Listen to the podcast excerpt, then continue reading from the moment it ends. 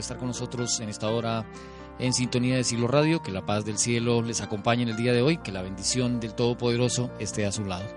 Voy a pedirle que por favor me acompañe y vamos a orar antes de empezar nuestro programa. Bendito Padre que estás en los cielos, alabamos y glorificamos tu nombre. Te exaltamos, Señor, porque solamente tú eres digno de oración. Bendito seas, Jehová, Padre de Abraham, de Isaac, de Israel.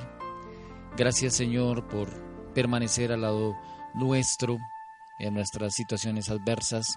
Gracias Padre por tus promesas. Permite Señor que en este momento la unción y la presencia de tu Espíritu esté con cada uno de los que nos acompañan en este programa, que tu bendición haga la diferencia en nuestra vida, que tu paz, Señor, permanezca en la boca, en, el hogar y en las vidas de todos aquellos que invocan tu nombre y que esperan tu regreso. Quédate por favor con nosotros abriendo nuestro entendimiento ahora que vamos a abrir tu palabra te lo pedimos en el nombre de Jesús, en sus méritos. Amén. Hermanos, muchas gracias por estar con nosotros para el estudio de la palabra del Señor. Gracias a los hermanos que nos escriben temprano, a los hermanos que colocan por aquí un motivo de oración o una melodía para entonar. Por aquí tenemos el himno que nos ha pedido nuestra hermana Elsa Rocha, el himno número 313 del Himnario Nuevo, La Hora del Juicio.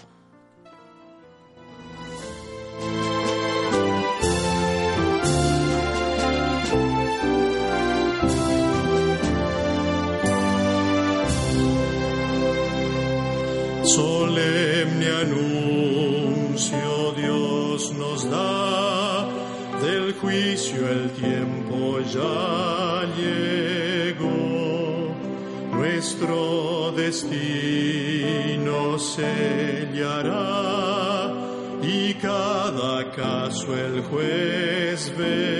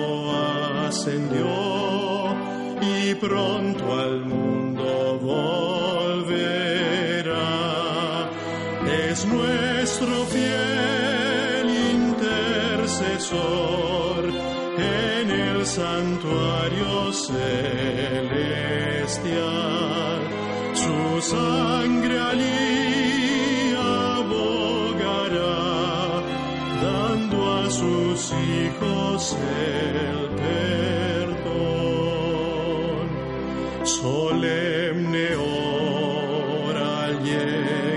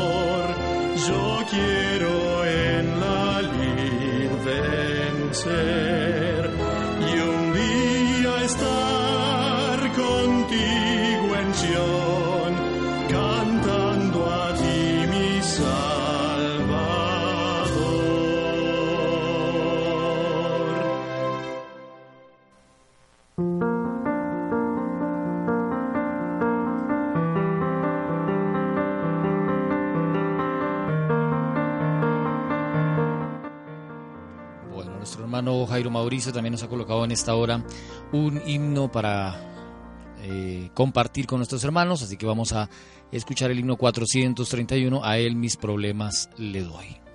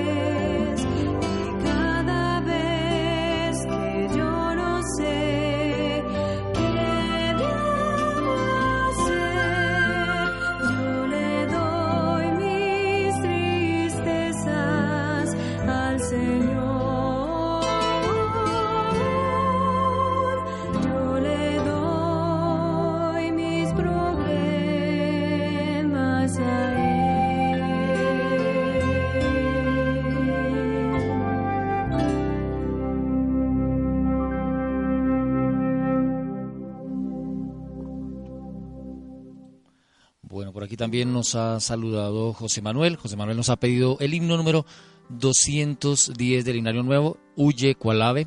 Saludos para José Manuel, saludos para los hermanos que nos están escribiendo en este momento. Vamos a complacerle con este himno, himno 210 del Himnario Nuevo, Huye Cualave.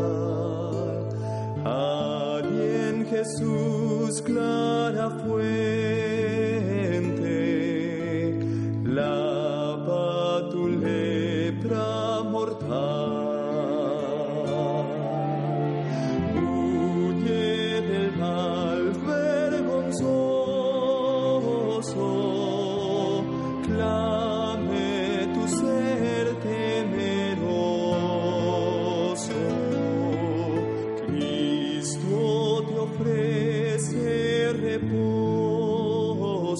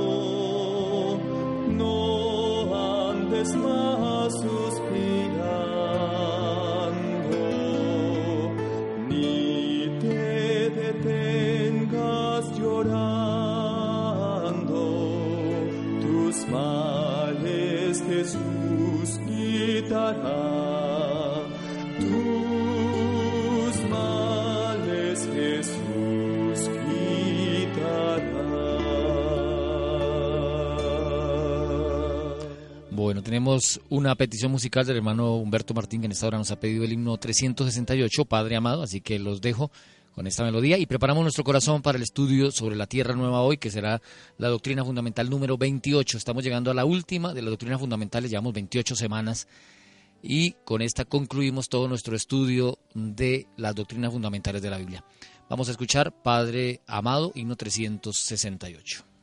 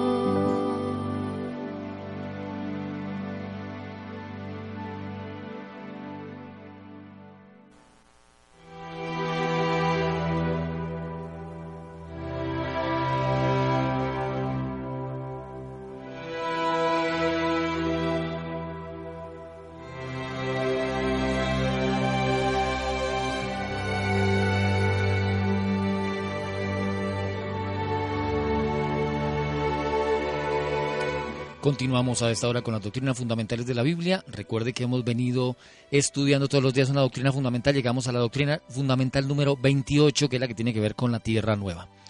Este estudio que hemos adelantado tenía como propósito dejar en la mente de ustedes pues todas las doctrinas básicas de la iglesia cristiana, todo lo que la Biblia nos dice. Durante todos estos estudios hemos abarcado temas como quién inspiró la Santa Escritura, dejamos claro acerca de Dios el Padre, Dios el Hijo, Dios el Espíritu Santo, la doctrina número 6 eh, que tenía que ver con la creación, con la naturaleza humana, la doctrina número 7, luego avanzamos, hablamos del crecimiento cristiano, del bautismo, de la cena del Señor, de los dones espirituales, del don de profecía, del sábado, hablamos también la mayordomía, la conducta cristiana, el matrimonio, la familia, el ministerio de Cristo en el santuario celestial, la segunda venida de Cristo, la muerte y la resurrección, el milenio, lo estuvimos viendo esta semana, y por último llegamos hoy a la tierra nueva. 28 doctrinas fundamentales que usted debe conocer a fondo. Recuerde que todo este material ha quedado allí guardado, registrado en la página de cada día en sus manos.yendo.com. Si usted tiene alguna duda doctrinal, pues puede de repente recurrir a algunos de esos eh, estudios que hemos adelantado durante 28 semanas, prácticamente dejamos una doctrina fundamental por semana, entonces yo creo que más o menos ha quedado despejadas muchas dudas que tenemos respecto a la doctrina. Es bueno que si usted está empezando a estudiar la Biblia, pues le dé importancia a revisar con detenimiento si acaso tiene alguna circunstancia, alguna mm, duda respecto al infierno, al purgatorio, respecto a qué dice la Biblia sobre el bautismo, eh, si es válido el bautismo que a uno le dieron cuando era un niño, cuando eh, la Biblia dice que debemos nacer del agua y del Espíritu, es necesario bautizarse uno siendo un adulto. Bueno, todas esas dudas se despejaron durante estas 28 semanas. Espero que ustedes, con la ayuda del Señor, pues tengan manera de ilustrar también a otras personas que no conocen del Evangelio, que apenas están empezando a conocer del Señor, pues todo este material está a su disposición. Recuerde cada día en sus manos.yindo.com. Ahí están doctrinas fundamentales de la Biblia. Una parte porque veníamos ya haciendo el estudio. Hicimos ya el estudio desde los Salmos hasta Apocalipsis, capítulo por capítulo, versículo por versículo. Con la ayuda del Señor en estos días reanudaremos nuestro estudio hasta que completemos desde Génesis hasta Salmos otra vez. Vamos a darle la vuelta a la Biblia y cuando tengamos absolutamente todo este material, pues va a quedar, ya llevamos casi cuatro o cinco años en este proyecto con la ayuda del Señor pues algo tiene que quedarse en nuestra mente y eso nos ayuda a crecer en el conocimiento del Señor. Bueno, vamos con la creencia que le menciono para el día de hoy, la creencia fundamental número 28, la tierra nueva, dice, en la tierra nueva donde morará la justicia, Dios proporcionará un hogar eterno para los redimidos y un ambiente perfecto para la vida. El amor, el gozo y el aprendizaje eterno en su presencia, porque allí Dios mismo morará con su pueblo y el sufrimiento y la muerte terminarán para siempre el gran conflicto habrá terminado y el pecado no existirá más. Todas las cosas animadas e inanimadas declararán que Dios es amor y Él reinará por siempre. Amén. Bueno, algo que aparece reiteradamente en los escritos que utilizamos nosotros, eh, en algunos de, los, de las notas y de los escritos que tenemos del don de profecía, en particular lo que tiene que ver con el libro El Camino a Cristo y con el conflicto de los siglos, terminan con esa palabra última que les mencioné hace un momento. Todas las cosas animadas e inanimadas declaran que Dios es amor y que Él reinará por siempre. El segundo, la segunda carta de Pedro, en el capítulo 13, en el versículo 13, hacen mención al hecho de esta creencia fundamental. Mire, segunda carta de Pedro, capítulo 3, versículo 13, dice, pero nosotros esperamos, según sus promesas, cielos nuevos y tierra nueva en los cuales mora la justicia. Voy a compartirle algunos versículos en los cuales está basada la doctrina fundamental que en esta hora vamos a estudiar, la número 28, y es, alguien dirá, bueno, ¿de dónde sacaron ustedes eso de que van para el cielo? ¿De dónde sacaron ustedes eso de la tierra nueva? ¿De dónde sacan ustedes eso de que eh, los muertos justos y que hayan aceptado a Jesús vivirán en la tierra nueva? Pues segunda carta de Pedro, capítulo 3, versículo 13, dice, nosotros esperamos según sus promesas cielos nuevos y tierra nueva en los cuales mora la justicia. Cuando usted lee la segunda carta de Pedro en el capítulo 3 se encuentra con que este mundo está destinado para ser destruido y quemado en el fuego. Así decía segunda carta de Pedro capítulo 3 versículo 10, 11, 12 inclusive. Pero después de que se dice que todo el mundo va a ser destruido y que de alguna manera ayer estuvimos viendo la conclusión de lo que ocurrirá al final del milenio, pues entonces viene por el otro lado la promesa del Señor y es que esto va a ser restaurado el mundo tiene dos posibilidades. Usted como individuo tiene dos posibilidades. Esperar la venida del Señor, prepararse para ella, estar escrito en el libro de la vida y permanecer delante de la presencia del Señor por los siglos, o desaparecer y ser como estopa, como decía Malaquías capítulo 4, versículo 1, al final del milenio. Pero dice el Señor, por medio de Pedro, ni siquiera es pesimista, diciéndole ustedes tienen duda de la salvación, ustedes de pronto no se salvan. No, de ninguna manera usted debe tener la certeza de la salvación. Debe saber que el Señor dio su sangre por usted en la cruz del Calvario y que usted está predestinado para salvarse. Y por esa misma causa, Pedro sabe que usted que está leyendo la palabra del Señor está predestinado para salvarse, que usted y yo, si tenemos algún error pequeño en nuestra vida, sabemos que tenemos que ir al Señor, que Él nos perdona. En algún momento, el mismo Juan nos dice, hijitos, estas cosas les escribo para que no pequen, pero si alguno se equivoca, si alguno en algún momento tiene una caída, recuerden que abogado tenemos para con el Padre Jesucristo el justo y que podemos ir a su presencia y que podemos pedir perdón y que podemos ser restaurados y que nadie ha ido tan lejos de Dios que no pueda ser alcanzado. Hay esperanza para nosotros. En esa condición, Pedro le escribe a usted y me escribe a mí diciendo en el versículo 13, nosotros esperamos, según sus promesas, cielos nuevos y tierra nueva en los cuales mora la justicia. Los demás pueden estar pesimistas. A muchos les da miedo que venga el día del juicio. Muchos están eh, aterrorizados con pensar de que algún día este mundo se va a destruir y eso ni siquiera lo cavilan en sus mentes, procuran no pensar en eso, procuran callar su conciencia, porque saben que eso no va a ser muy alegre, porque si el ser humano continúa viviendo en darle rienda suelta a sus pasiones y a sus instintos, pues quedará raído de la faz de la tierra. Pero por otro lado, si alguien tiene en su corazón el propósito de agradarle a Dios, Dios le dice, usted debe estar esperando según su promesa. Cielos nuevos y tierra nueva en los cuales mora la justicia. Isaías capítulo 35 nos dice lo siguiente, vamos a ir al Antiguo Testamento.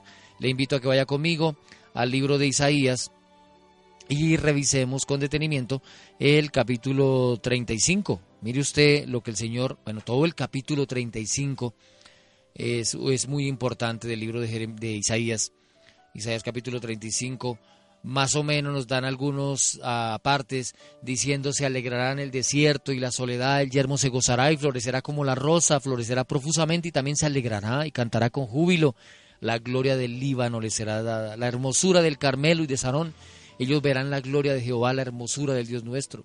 Y luego, si acaso usted tiene un poquito de desánimo, si usted en este momento está pasando por una, por una situación adversa en la que usted dice yo quisiera ya sentarme, estoy cansado de luchar. Algún hermano hace unos días me escribía diciendo, hermano, estoy un poco deprimido porque las personas que me llevaron al Evangelio, las personas que me trajeron aquí ahora, esas mismas personas me están desanimando y me están haciendo a un lado.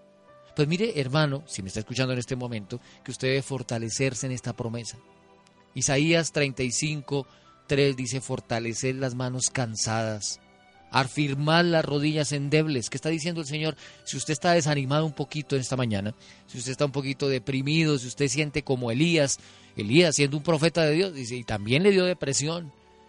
Y el mismo Elías decía, mire, yo trato de corregir a este pueblo, yo trato de darle ánimo a este pueblo, yo trato de impulsar a este pueblo para que busque a Dios y lo que me gano son, es solo problemas. Eh, Elías se cansa tanto que después que sale de, ese gran triunfo cuando hace descender fuego del cielo, porque le pide al Señor que haga descender fuego del cielo y Dios le contesta y desciende fuego del cielo y el Señor se manifiesta poderoso para Israel y en vez del pueblo de, Dios arrepentirse, en vez de Acab arrepentirse, en vez de la, la esposa de Acab arrepentirse, resulta que todos más bien se vienen esa una contra el profeta y empiezan a perseguirlo y, y Elías se cansa y dice, Señor, basta ya. Y va y se mete debajo de un, de un árbol, de un enebro, y le dice al Señor, quítame la vida. Yo no soy mejor que mis padres, yo estoy ya cansado de esta lucha, Señor, quíteme la vida. Pues mire, si usted esta mañana está sintiendo como Elías, porque está cansado de luchar, porque eh, a veces tanta, tanto esfuerzo, tanto buscar del Señor, tanta vez ir a la iglesia, tanto testificar a otro y a veces a uno también se le acaba el ánimo y se le acaba la pila y entonces como que ahí quedó, entonces el Señor dice en esta mañana en Isaías 35:3, fortalecer las manos cansadas, afirmar las rodillas endebles. ¿Cómo va usted a afirmarse en esta hora? ¿Cómo va usted a subir su ánimo en esta hora? Recordando que el Señor no falla sus promesas. Y que si le pasó a Elías, pues nada raro es que nos pase a nosotros.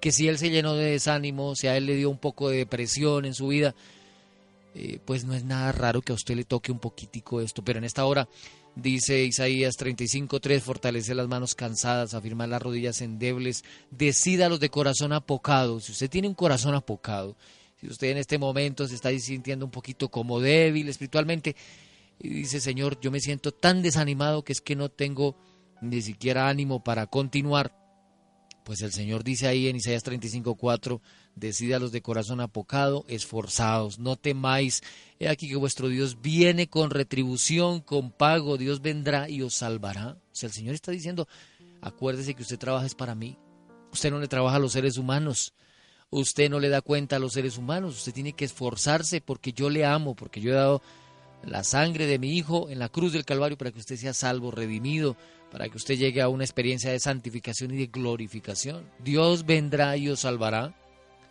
Y acuérdese bien, si usted está enfermo, alguno de repente en este momento se puede sentir deprimido no por asuntos espirituales, porque la gente lo trata bien de repente, porque ha tenido algunas bendiciones, pero por otro lado su salud se ha disminuido.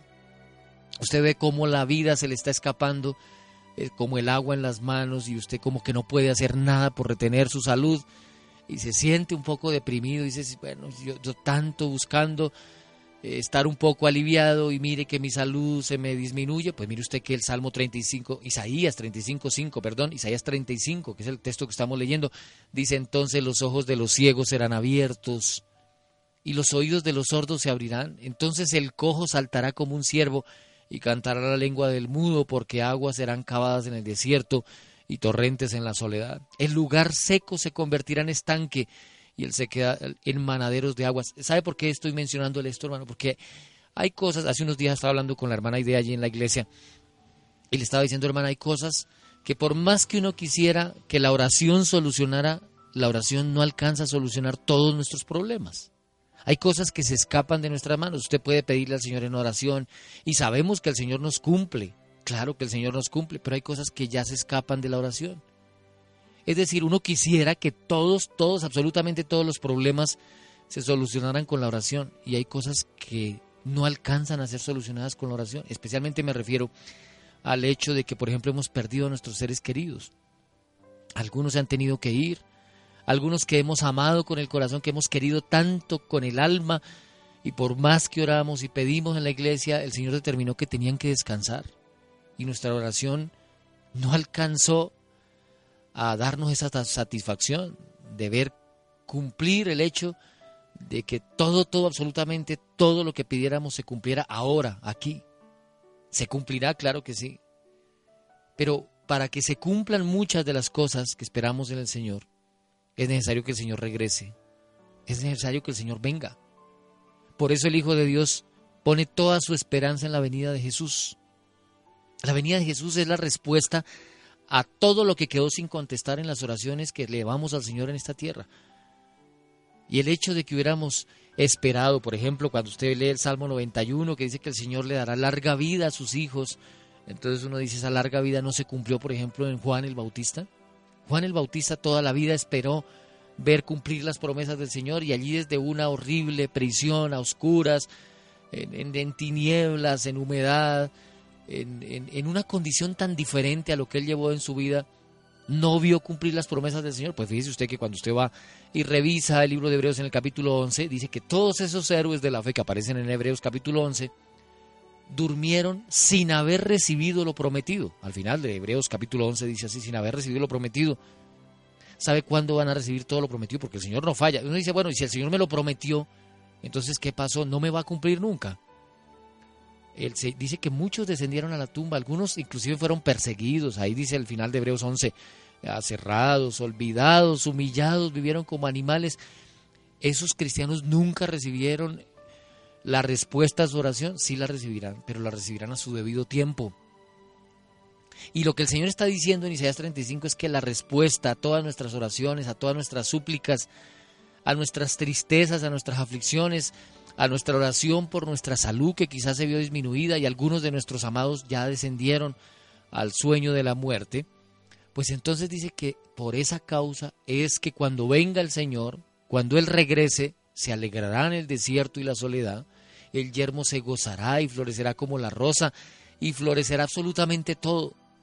Ahí es donde el versículo 6 de Isaías 35 dice entonces el cojo saltará como un ciervo y cantará la lengua del mudo, porque aguas serán cavadas en el desierto y torrentes en la soledad. El lugar seco, este mundo que ha quedado convertido en un desierto, hermanos, era el estudio que veníamos adelantando sobre el milenio, este mundo quedó hecho un desastre, así como al comienzo, en, en Génesis capítulo 1 dice que la tierra estaba desordenada y vacía, así va a quedar después del milenio, o mejor dicho, durante el milenio. Después de la venida de Cristo, mejor sería la palabra, y durante el milenio la Tierra volverá a quedar desordenada y vacía. Cuando usted va y mira esos planetas que están en el sistema solar, por algunos artículos, publicaciones y libros que aparecen de astronomía, que quizás usted tenga acceso a alguno de ellos, se dará cuenta que los planetas que están en nuestro sistema solar están desolados y vacíos, así como estaba la Tierra al comienzo. Y la Tierra quedará así, y con un elemento adicional, y es que los cadáveres de los que se rebelaron contra Jehová quedarán regados, dice Jeremías, sobre la tierra como la estiércol sobre la tierra. Pero luego de todo eso, luego de toda esa destrucción, luego de que esto haya sido un desierto, luego de que todo haya sido acabado, luego de que hayamos visto una eh, visión como la de Ezequiel capítulo 37, una, una tierra llena de huesos de muerto, entonces el Señor dice, ahora se va a hacer una tierra nueva Por eso era que Pedro decía, nosotros esperamos según sus promesas cielos nuevos y tierra nueva en los cuales mora la justicia. Y eso, por esa causa, es que Isaías 35 dice, esta noticia es para los que tienen un corazón apocado, esta noticia es para los que están desanimados, esta noticia es para los que no tienen esperanza, esta noticia es para los que creen que Dios los defraudó. No, Señor, Dios no les defraudó. El Señor vendrá, dice Isaías 35, 4, y les salvará. Y ese día los ojos de los ciegos serán abiertos, nuestro entendimiento se abrirá a la grandeza y a la sabiduría de Dios y podremos entender lo que nunca entendimos. Los oídos de los sordos se abrirán, dice Isaías 35, 6, el cojo saltará como un ciervo. ¿Se acuerda que eso mismo lo decía ya en Malaquías en el capítulo 4, en el versículo 2? En el versículo 1 decía que los malos serían como estopa, pero en el versículo 2 dice, ustedes saldrán y se levantarán y saltarán como becerros de la manada. Ahí se cumplirá, hermanos, la promesa, lo que se anticipaba en la fiesta de los tabernáculos que celebraba Israel, eh, que era la fiesta más alegre, la más, la más ruidosa, la más eh, jocosa de todas, eso se cumplirá cuando el Señor regrese. Cuando el nombre suyo, usted vaya y revise la lista, mi nombre está en el libro de la vida, ese día usted no se podrá quedar callado. Y ahí es donde aparece el versículo 6, Isaías 35, 6, el cojo saltará como un ciervo, cantará la lengua del mudo. Yo recuerdo una hermana que nos acompañaba en la iglesia durante muchos años, y a la hermana le gustaba decir poesías en la iglesia, pero ella tenía un problema en su lengua ella deseaba adorar al Señor, decía, ella trataba de aprenderse las poesías, pero ella tenía un problema en su lengua, eh, como de tartamudez, y nunca pudo expresar una oración completa delante del Señor como tenía que ser, pero ella hacía el deber y los hermanos como que se desesperaban cuando la veían a ella intentando hablar.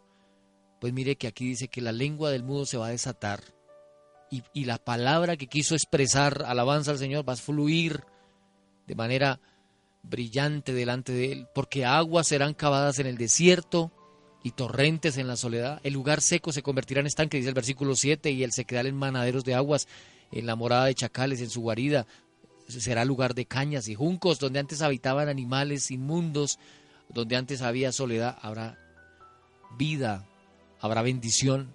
Esto, hermanos, es lo mismo que aparecía en la visión de Ezequiel capítulo 47, donde del río del santuario de Dios, del santuario de Dios sale el río que regaba el desierto y por donde quiera que pasaba el agua del río florecía la vida, salían árboles, presentaban fruto. Por eso, por eso es que cuando usted toma Ezequiel capítulo 47, el río que fluye de la presencia de Dios, del trono de Dios, y lo junta con lo que dice el libro de Apocalipsis en el capítulo 21 y 22, que del trono de Dios sale un río de agua de vida, Ah, entonces aquí se cumple la promesa. Y este mundo que había quedado bajo el dominio de Satanás y que llegó a su cúspide, el imperio de Satanás llegó a su cúspide, a su cúspide ¿sabe cuándo? En el milenio. Es como que el Señor dice, vea, este es el resultado de su obra maléfica. Eh, ¿A esto era que quería llevar el mundo? A, este, a esta soledad, a esta tristeza, a esta muerte, a esta, a esta sequedal, a este desierto, eso era, ese era el imperio que tanto prometió Satanás. Subiré a las alturas del cielo y a los lados del norte me instalaré, dice Isaías 14, Ezequiel 28, y, y me haré allá cerca del Aquilón y estableceré mi trono y seré como Dios. Pues vea, todo lo que el diablo prometió quedó convertido en un desierto durante el milenio. Solo sombra, solo soledad, solo aridez, solo muerte, solo enfermedad. Eso fue lo que hubo de resultado del imperio de Satanás. Pero por otro lado el Señor dice ahora que el trono de Dios está aquí con nosotros porque esa es la promesa del Señor allá en Apocalipsis 21. Ya la presencia del Señor está con su pueblo, ahora fluye el agua de la vida y ahora el mundo entero vuelve a tener los frutos, la belleza de la naturaleza. Es que eh, todo lo que el hombre hace, la forma como ha talado los bosques, la forma como ha acabado con la naturaleza, como ha contaminado los ríos, es simplemente siguiendo el parámetro que Satanás le marcó de que acabara con la creación de Dios. Nunca yo creo que el mundo había estado tan amenazado, el mundo, el planeta entero, la parte física del planeta, como está ahora. Se va, se va acercando al, al, a la cúspide. Es, es que, mire hermano, es que esto funciona. Yo no sé si usted alguna vez ha visto la experiencia de tener patos como mascotas o un cerdo como mascota. Pero estos animalitos, aunque usted los bañe y los limpie y les aplique champú y les ponga rince y les eche perfume y los ponga hermosos, Apenas ellos ven un charco, apenas ellos ven un poquito de agua o algo donde hacer un poco de, de desorden, ellos convierten esto en un muladar en un momentico. Alguna vez vi esa experiencia con unos patos que tenían en la casa y no era sino que encontraban la forma y en un momento esto estaba convertido en un muladar, en un charco completo. Y esa es la experiencia de Satanás y sus ángeles. La naturaleza ellos lleva a convertir todo lo que el Señor creó hermoso y bueno en gran manera en un, en un, en un barrizal, en un lodo cenagoso, en un charco, en un lugar desértico, en un sitio donde no hay vida. Y el Señor viene y convierte todo. Dice eh, Isaías 35, 7, lugar seco se convertirá en estanque, el sequedal en manaderos de aguas, en la, morada de chacales será lugar de cañas y juncos, y allí habrá calzada y camino y será llamado camino de santidad. No pasará inmundo por él, sino que él mismo estará con ellos. ¿Cuándo, ¿Cuándo se colocó esto en Isaías, hermano? Se colocó 700 años antes de Cristo. Se estaba anunciando que un día el Señor vendría y establecería su trono y daría el pago a los soberbios y él mismo se quedaría y traería nuevamente la vida. El que anduviera en este camino, por torpe que sea, no se extraviará. No habrá allí león, ni fiera subirá por él, ni allí se hallará para que caminen los redimidos. ¿Y sabe qué más dice la Biblia en Salmo 35 días? Los redimidos de Jehová volverán y vendrá nación con alegría, y gozo perpetuo será sobre sus cabezas, y tendrán gozo y, alegría y huirán la tristeza y el gemido. Es lo mismo que dice Apocalipsis 21-22. Bueno, fíjese usted, que ante esa visión es como si el Señor descorriera el velo y nos dijera, mire, esto es lo que ustedes tienen. Este va a ser el, el pago que el Señor dará a todos los que perseveren. Por eso el Señor menciona reiteradamente que es necesario que usted busque con perseverancia el alcanzar la inmortalidad, el alcanzar la vida eterna. Usted no puede conformarse. Eh, más de una vez en el libro mismo de Isaías dice el Señor, levántese, ya, ya no puede usted continuar en la condición en la que está. Eh, mire usted, por aquí a ver si tengo el texto. Hay un, sí, mire, Isaías 52, es muy importante. Si usted utiliza un poquito de mnemotecnia, eh, recordará que Isaías 53 es el capítulo más famoso de Isaías, donde habla del ungido de Jehová, pero en Isaías 52 el Señor le dice al pueblo, al pueblo santo, a usted que me escucha en esta hora, Despierta, despierta, vístete de poder, oh Sión, vístete tu ropa hermosa, oh Jerusalén, ciudad santa, porque nunca más vendrá a ti circunciso ni inmundo. Y luego, ¿sabe qué nos dice el Señor? No se conforme. No se conforme con que Satanás lo tenga así. No se conforme con que Satanás le robe la esperanza. No se conforme con que Satanás le robe el optimismo y los sueños. Como que, como que como seres humanos nos acostumbramos a que Satanás haga con nosotros lo que le venga a la cabeza a que nos robe los sueños, a que nos robe la salud, a que nos robe la esperanza. Pero ¿sabe qué dice Isaías 52.2? Sacúdete del polvo, levántate y siéntate Jerusalén, suelta las ataduras de tu cuello, cautiva hija de Sión. ¿Qué, está mencionando el texto? Que un, hijo de Dios no puede vivir en el ritmo que Satanás le quiera marcar, que un hijo de Dios no puede vivir eh, pesaroso y, triste y afligido y quejambroso y quizás un poco deprimido porque el Señor no quiere que viva así. Y el Señor está diciendo, mire, puede ser que el enemigo se haya salido con la suya hasta el día de hoy, pero es hora de que usted se levante, que se despierte, que se vista de poder, que se vista de la, de la ropa hermosa que el Señor le entrega, que, que se sacuda del polvo. Es que es como si el diablo tuviera a los seres humanos viviendo en la indigencia espiritual una indigencia completa, un conformismo diciendo ya me tocó así, me tocó vivir en esta condición y, no puedo hacer nada. Sí, usted puede hacer algo. Y es levantarse y levantar sus manos y acercarse al Señor y buscarlo con el corazón y humillarse delante de Él y empezar a recibir. Es que la vida eterna no solamente es para allá, como decía alguien que nos daba clase de religión, no es para el azul del éter, no es solamente para el futuro, es que el Señor le está diciendo que usted puede tener ya pruebas de la vida eterna desde aquí. Y de repente el enemigo puede traer pesimismo y él es feliz trayendo pesimismo y tristeza sobre la vida de los seres humanos y llevarlos como si fueran cautivos. Una cantidad de personas sometidas y humilladas diariamente y el Hijo de Dios recibe una orden del Señor, sacúdete del polvo, levántate, siéntate Jerusalén, suelta las ataduras de tu cuello, cautiva, hija de Sión, porque así dice Jehová, de balde fuiste vendidos, por tanto sin dinero seréis rescatados. Y el Señor dice, ustedes fueron rescatados. Ya el pago se dio por ustedes.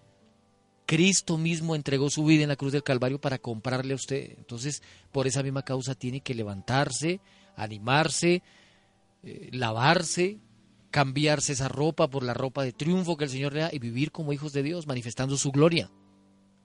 Mire que en cierta ocasión un viajero visitó al famoso rabino polaco Hovetz Chaim y el visitante, que fue a la casa del famoso rabino, pues se quedó muy impresionado al ver que el hogar del rabino consistía en una habitación repleta de libros, con una mesa vieja y una pequeña silla como único mobiliario. Tras reflexionar un poco sobre la sencillez del admirado maestro, el turista le preguntó, Maestro, ¿dónde están sus muebles? Y el maestro le responde, ¿y los tuyos dónde están? Y entonces eh, dice el visitante, pues los míos, qué pregunta tan extraña. Yo estoy aquí de paso, maestro. Y entonces el rabino le responde, yo también, este no es mi hogar, solo estoy aquí de paso. Y este relato resume muy bien nuestra situación en este mundo. Estamos aquí de paso. Este no es nuestro hogar. No crea usted, hermano, que porque a veces la gente le trata eh, de manera complicada y discriminatoria, entonces usted no piense que simplemente ha llegado al hogar y que permanece en ese hogar eh, de forma despreciativa. Alguien se sentía un poco así, hermano, un eh, famoso hombre de Dios llegó al lugar donde pensó que lo estaban esperando y cuando llegó allí vio una multitud en el aeropuerto y él pensó que el recibimiento era para él, pero cuando se dio cuenta era un artista de rock al que estaban esperando y se sintió muy defraudado y se fue para la casa deprimido. Porque, porque nadie había tenido en cuenta, había sido más de 30 años que había estado como misionero y cuando regresó nadie, pero ni siquiera una persona, ni siquiera su propia familia lo estaba recibiendo en el aeropuerto. Sin embargo, una voz le dijo, tranquilo David, tú has eh, regresado, nadie te dio la bienvenida, pero es que tú no has llegado realmente a tu hogar. Cuando llegues a tu hogar será distinto. Y en el caso suyo, hermano, en el caso mío, no hemos llegado a nuestro hogar. Estamos aquí de paso, como dijo el rabino hace un momento. Nosotros estamos de paso aquí. Este no es nuestro hogar, nuestra ciudadanía, usted debe recordar, está en los cielos. Eso dice Filipenses 3:20. No pertenecemos a este mundo. Mire usted lo que dice San Juan en el capítulo 17, en el versículo 16. Usted saber que el Señor a usted le tiene en cuenta que la promesa que nos está dando en Isaías de restauración todavía no se ha cumplido completa. Ahora, San Juan capítulo 17, versículo 16 dice, no son del mundo como tampoco yo soy del mundo. ¿Quién dijo esas palabras? El Señor Jesucristo. El Señor Jesús dice, ustedes no son de este mundo. Dice Filipenses capítulo 3, el versículo 20, hace un momento se lo compartí, pero quiero leerlo textualmente de, de mi Biblia.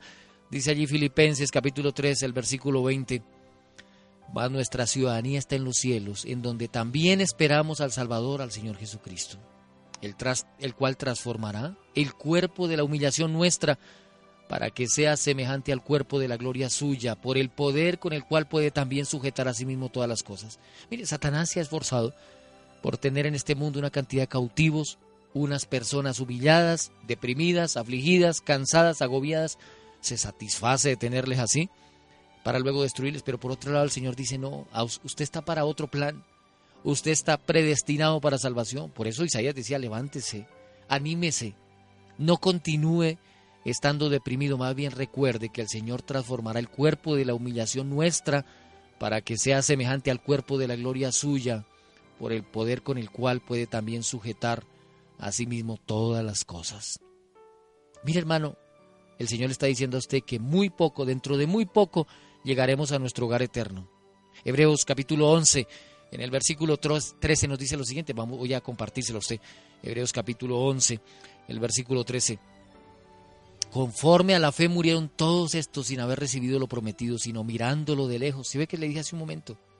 Muchos hijos de Dios fueron al descanso. Conforme a la fe murieron estos sin haber recibido lo prometido, sino mirándolo de lejos y creyéndolo y saludándolo y confesando que eran extranjeros y peregrinos sobre la tierra.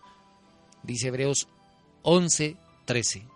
Y por el otro lado, Primera de Pedro, capítulo 2, el versículo 11, mientras que los ángeles que son mayores en fuerza y en potencia no pronuncian juicio de maldición, dice Segunda Pedro, el capítulo 2, el versículo 11. Pero el capítulo 3, voy a leer el capítulo 3 de Segunda Pedro, de Primera Pedro, perdón. Primera Pedro, el, capítulo 2, eh, nos dice lo siguiente, el versículo 11, mientras que los ángeles, que son mayores en fuerza y en potencia, no pronuncian juicio de maldición contra ellos delante del Señor. Dice en el versículo eh, siguiente, en el versículo 12, pero esto hablando mal de cosas que no entienden, como animales irracionales nacidos para presa y destrucción, perecerán en su propia perdición. O sea, el Señor dice, por un lado los malignos tendrán su pago, pero por el otro el pueblo de Dios está como extranjero y peregrino, como nos decía Hebreos 11:13. Hay dos, hay dos opciones, ¿no? O concluir siendo destruidos, como los que le estoy mencionando allí en 1 Pedro 2:11, de que solamente recibirán el pago debido a su extravío, o por el otro lado, el pueblo de Dios que todavía no lo ha recibido, pero que lo va a recibir, el galardón que el Señor promete. Hace un momento estábamos mencionando de Hebreos capítulo 11 precisamente eso.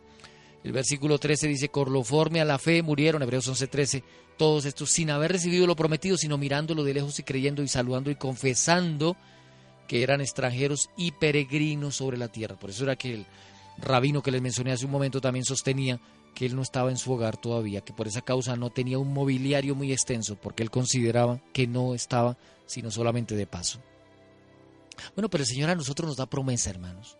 Y con esa promesa que hemos en esta hora compartido, en particular de Isaías, pues debe subir el ánimo nuestro. Saber que el Señor va a cumplir su palabra, saber que el Señor va a cumplir su promesa, que lo que el Señor le ha dado a su pueblo lo cumplirá. La palabra del Señor es cierta. Y por esa causa usted debe levantar su cabeza, animarse, recordar lo que dice el, libro de Mateo capítulo 5, versículo 5, bienaventurados los mansos, porque ellos recibirán la tierra por heredad. Es necesario acordarnos de esta promesa del Señor. Con esa promesa en mente, vislumbrar la tierra nueva. Apocalipsis capítulo 21. El versículo desde el 1 hasta el 7 dice, vi un cielo nuevo, una tierra nueva, porque el primer cielo y la primera tierra pasaron, y el mar ya no existía más. Y yo, Juan, vi la santa ciudad, la nueva Jerusalén, descender del cielo de Dios dispuesta como una esposa ataviada para su marido.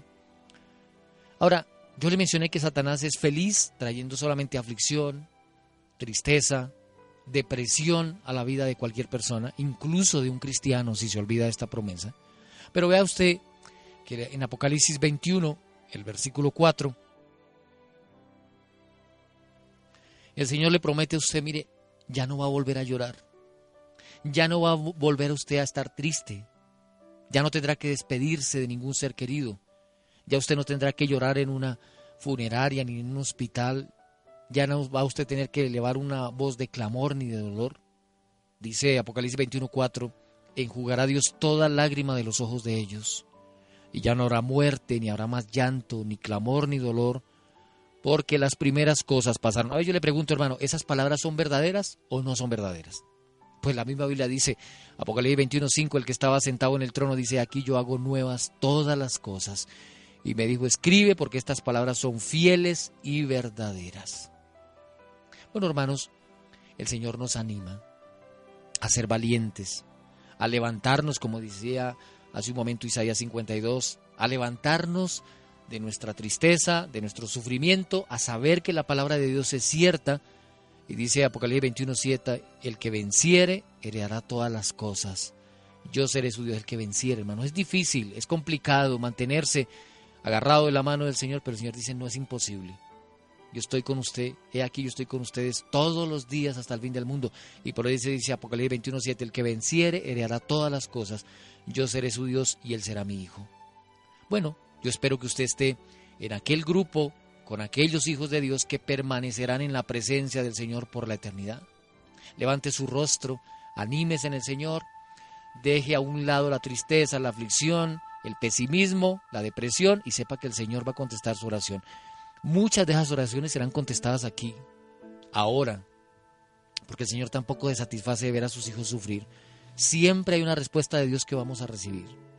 Pero si por cosas de la vida hay cosas que se pasaron, que se fueron, que están en el pasado y que usted no puede remediar, el Señor lo cumplirá absolutamente todo. Así como cuando el pueblo de Dios entró a la tierra prometida, dice que ni una palabra de las que el Señor le ha prometido a Moisés dejó de cumplirse en el pueblo de Dios. Tal como el Señor se lo dijo al pueblo, y a pesar de los altibajos de ánimo de ellos, el Señor cumplió absolutamente todo lo que prometió. Así como el Señor también le prometió el reinado a David, y se lo cumplió, y se convirtió en rey, y los años de sufrimiento que estuvo perseguido por Saúl quedaron en el olvido, y luego David se instala y reina sobre Jerusalén y sobre el pueblo de Israel 40 años, de la misma manera, y aunque 40 años no son nada, hermano, comparado con la eternidad, el Señor dice que por la sangre de Jesús usted ha sido ahora lavado y convertido en un rey y sacerdote para Jehová.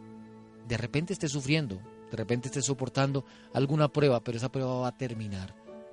Y la palabra del Señor se va a cumplir en su vida tal como Él lo dijo. Voy a pedirle que vaya conmigo en oración. Vamos a concluir nuestro estudio de esta hora. Vamos a presentarnos ahora en oración delante de Él. Bendito Padre que estás en los cielos. Alabamos y glorificamos tu nombre. Te agradecemos, Señor, porque creemos que estas promesas que están escritas en tu libro santo son ciertas. Tú has dicho que todo se cumplirá conforme tú lo has dicho, y que así como se cumplieron las promesas en el pueblo de Israel, también tu pueblo verá cumplida la promesa. La promesa de tu advenimiento y la promesa de la restauración de todas las cosas. Permítenos, Señor, en esta hora vivir con optimismo saber que tú eres un Dios que se satisface de ver alegre a tu pueblo y que debemos vivir con la alegría y con la certeza de que todas estas promesas las veremos cumplir con nuestros propios ojos, así como dice Isaías, nuestros ojos verán al Rey en su hermosura, veremos la tierra que está más lejos. Pues Señor, permite que en esta hora cada uno de mis hermanos también tengan en su corazón la seguridad de que estas promesas tuyas se cumplirán al pie de la letra. Por favor, bendice en este momento a los hermanos que nos han escrito, que la presencia y la bendición, la presencia de tu Espíritu sea con ellos. Bendice por favor en este momento al hermano Luis Luna, acompáñale a ella a su casa. También ponemos en tu presencia, Señor, a la hermana Alejandra Incapié. Ella pide en este momento por la conversión de su familia, por su vida espiritual. Señor, restaurale conforme a tu palabra. Permite que si hasta el momento tu presencia ha estado con ella, pues así mismo siga de aquí en adelante hasta que te vea venir en las nubes de los cielos. Acompaña por favor al hermano Humberto Martín a su esposa, su hogar. Bendice también a José Manuel, bendícele a él y a su casa. Pedimos bendición por Jairo Mauricio, bendícele a él, Señor, a la hermana Elsa Rocha, a Olga, a Andrea, Señor, en esta hora bendícele también, que tu paz repose sobre Luz María. Bendícele como siempre le has bendecido, Señor, y continúa dándole el ánimo para que un día te vea venir en la nube de los cielos. A Adriana González, Señor, acompáñale como lo has hecho hasta el día de hoy. Coloca de tu presencia también en la vida de Andrés, de Sori, de Juan Carlos, que tu paz repose en la experiencia de cada uno de los que te buscan y esperan tu venida. Quédate, Señor, con tu pueblo.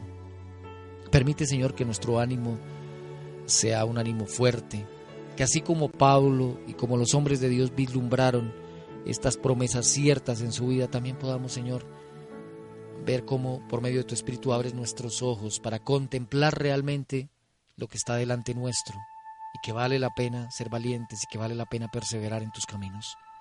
Gracias Señor por todo lo que nos has dado en esta hora. En el nombre de Jesús, en sus méritos. Amén. Hermanos, muchas gracias por habernos acompañado en esta hora. Gracias por haber permanecido en sintonía ah, de este programa. Espero que usted siga siendo edificado en el Señor Jesucristo. Continúe estudiando la Biblia.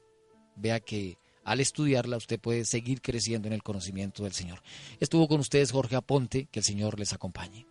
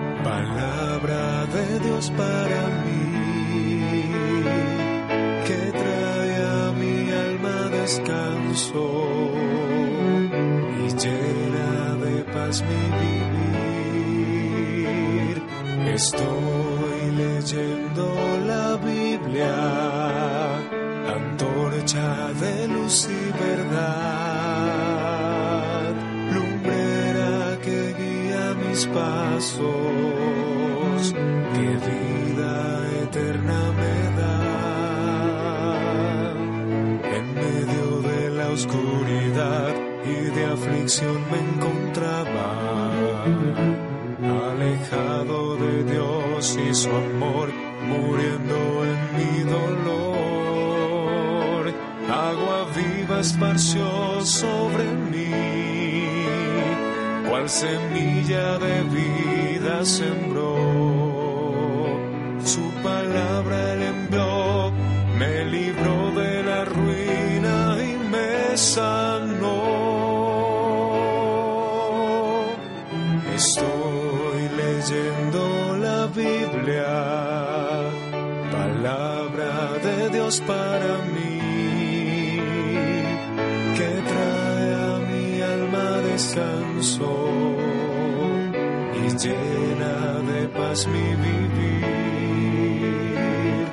Estoy leyendo la Biblia, antorcha de luz y verdad, lumbrera que guía mis pasos,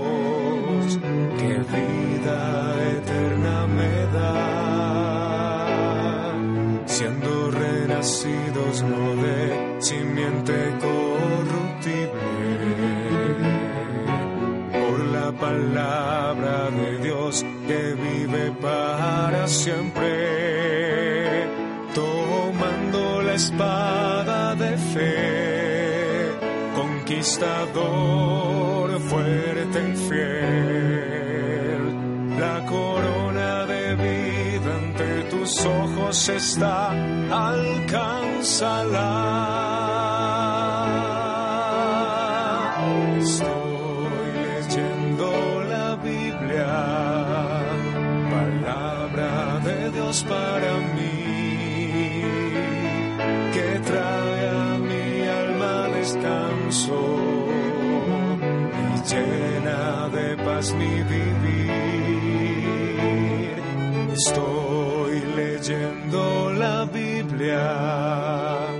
Antorcha de luz y verdad, lumbrera que guía mis pasos, que vida eterna me da.